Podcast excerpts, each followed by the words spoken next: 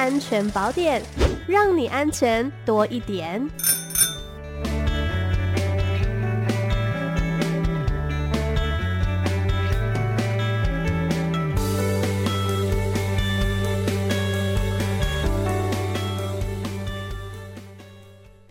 好，我们今天的安全宝典单元呢，邀请到的是新北市政府警察局少年警察队预防组的陈义峰组长，组长午安。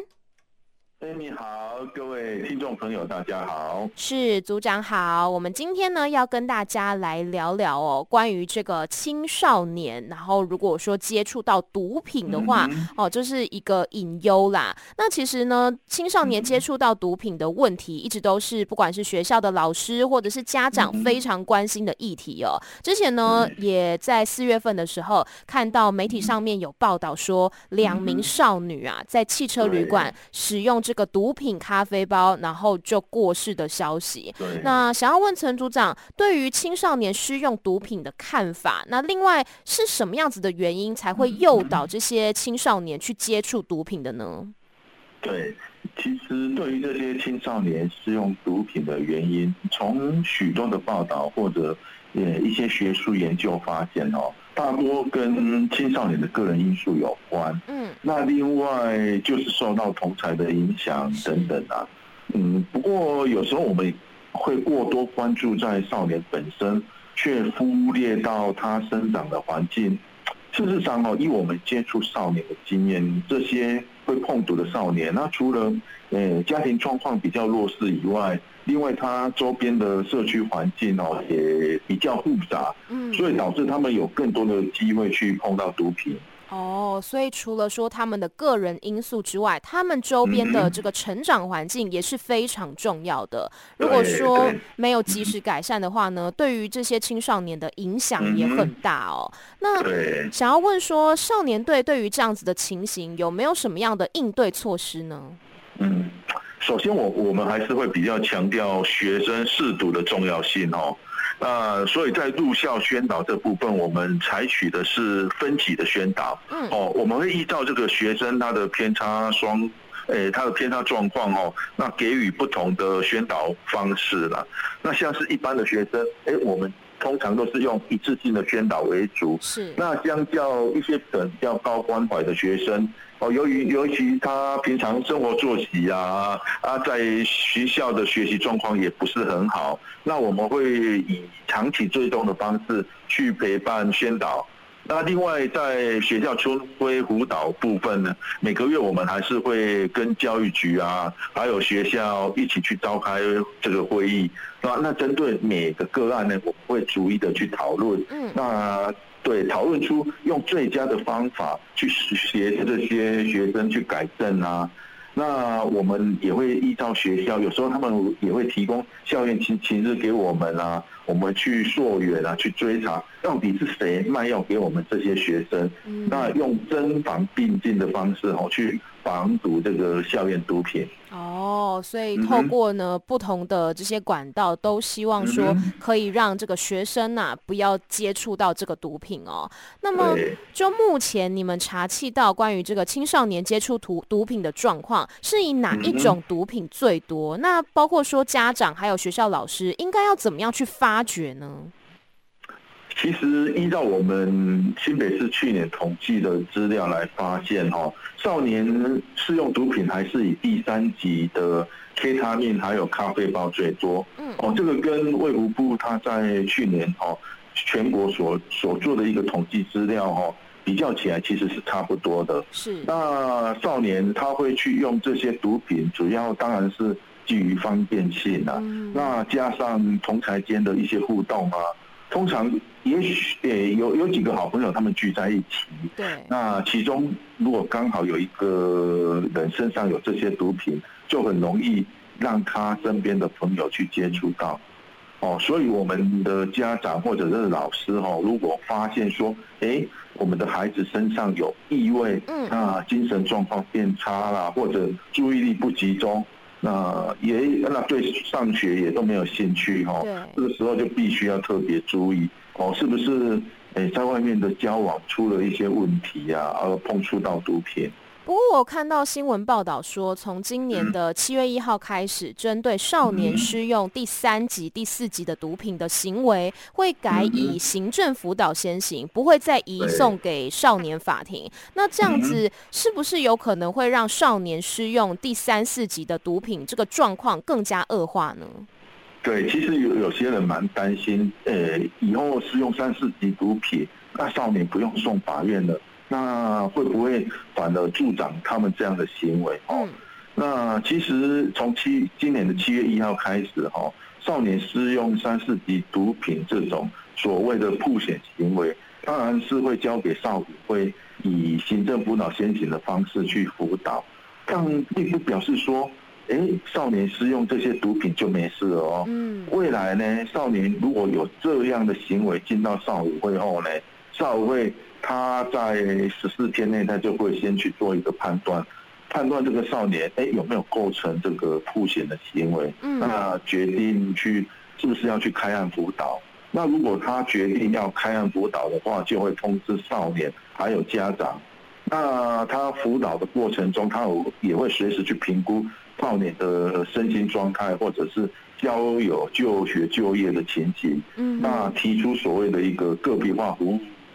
计划是那访视的过程，如果说哎、欸、发现这些少年哎、欸、没有改善啊，他可能会再把这个少年的装相关资料转给少年法庭。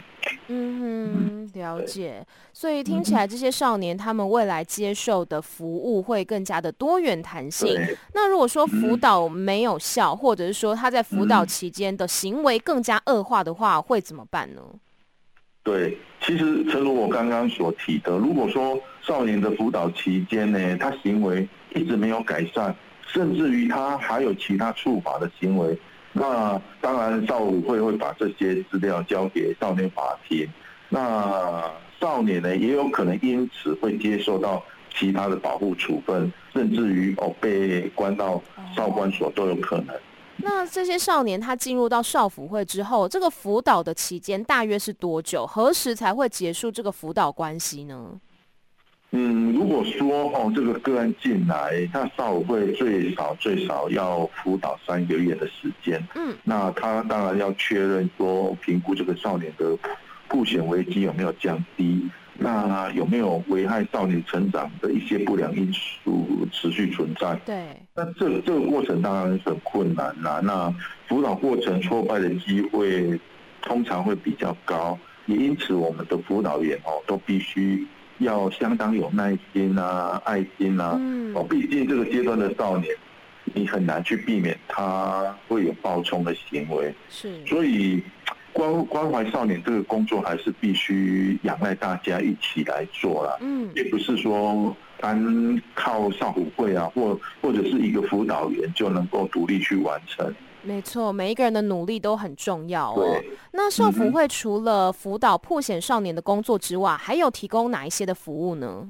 嗯，少辅会它除了做辅导相关的调查，还有访视以外呢，其实他最主要的工作。也跟我们少年队差不多啦，嗯，他就是尽量让一些走偏的孩子能够回归正途啊，所以他们会在社区中办理许多许多的社区活动，嗯，哦，也就是直接到社区里面去找孩子，哦、而不是哎、欸、被动的等着这个个案来，嗯，那另外呢，因应新制的实施，未来我们新北市少辅会的人力哦，也会由诶、欸、现在的二十二位增加到十三位，是那。服务据点我们当然也会扩增啦，哦，会扩增到六处哦。我们希望说把服务面扩大，让家长呢，如果遇到少年的偏差问题呢，就可以直接找少辅会来协助。嗯，哦，我们把整个网子加大，就不要有漏接的情形。嗯，没错。嗯、那像陈组长，你看了这么多可能走偏路、走错路的孩子，你心里面有什么样子的感触呢？其实哦，有有时候哈，说坦白了，看到这些孩子做了一些偏差行为，我会觉得说是我们的社会对不起他们哦。如果说今天他们有很好的资源，那有相同的竞争能力，那有谁要去吸毒，甚至去卖毒品呢？对。啊，犯罪学里面就有一个所谓的紧张理论吧，他他强调的道理就是跟这个一样的。啊，当他们没办法跟一般少年哦有相同的待遇时，他们就可能会产生呃紧张压力，导致偏差行为。对，因此我我们哦会常常诶想要睁开张开我们的双手去拥抱他们，希望能够把他们拉一把。嗯，可是呢，过程中难免啊，有些少年会把我们推开。我这个时候我心里就会有一点点挫折。是，那我只能告诉自己啊啊，就就一个算一个吧。嗯哼，没错。那么就。您的观点，我们要怎么样来避免孩子误入歧途，成为下一个罪犯呢？其实关于这个问题哦，我我上个月刚好有看到那个李家宏教授他一个读者投书，嗯，他认为说要提高这个弱势孩子的学业成就，诶，他如果说如果可以提高的话呢，他们的学业成就一定可以减少犯罪，嗯，其实这一点我也很认同啊。如果说我们可以让这些孩子愿意留在学校。我相信绝对可以让少年啊减少一些诱惑触法的机会。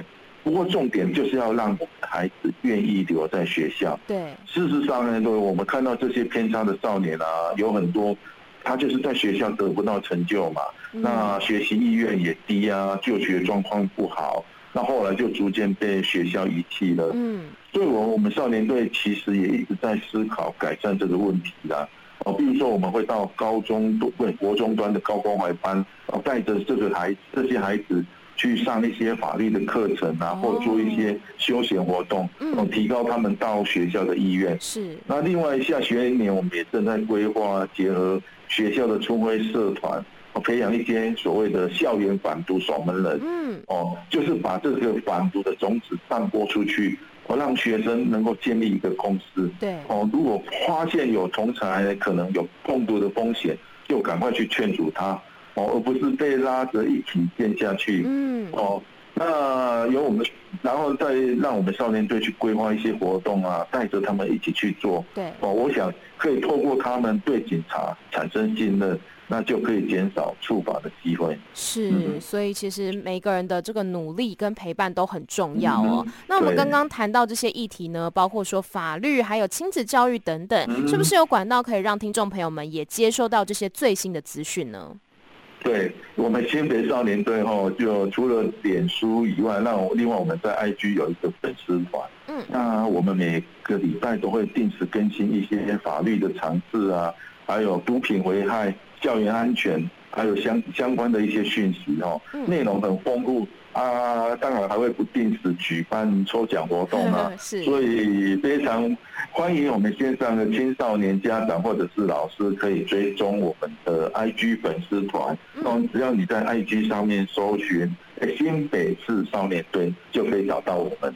是，那如果听众朋友遇到一些跟青少年法律相关的问题，那这边要怎么样来联系到陈组长呢？是，如果说我们新北这边的听众啊，有遇到一些青少年，诶、欸，法律上的问题啦，当然都可以直接打电话到少年队找我本人就可以了。嗯，那 少年队我的电话是二二六六五七五零，二二六六五七五零，我的分机是五零八八。好的，那我们今天呢，非常感谢陈一峰组长，谢谢您。谢谢，拜拜。拜拜。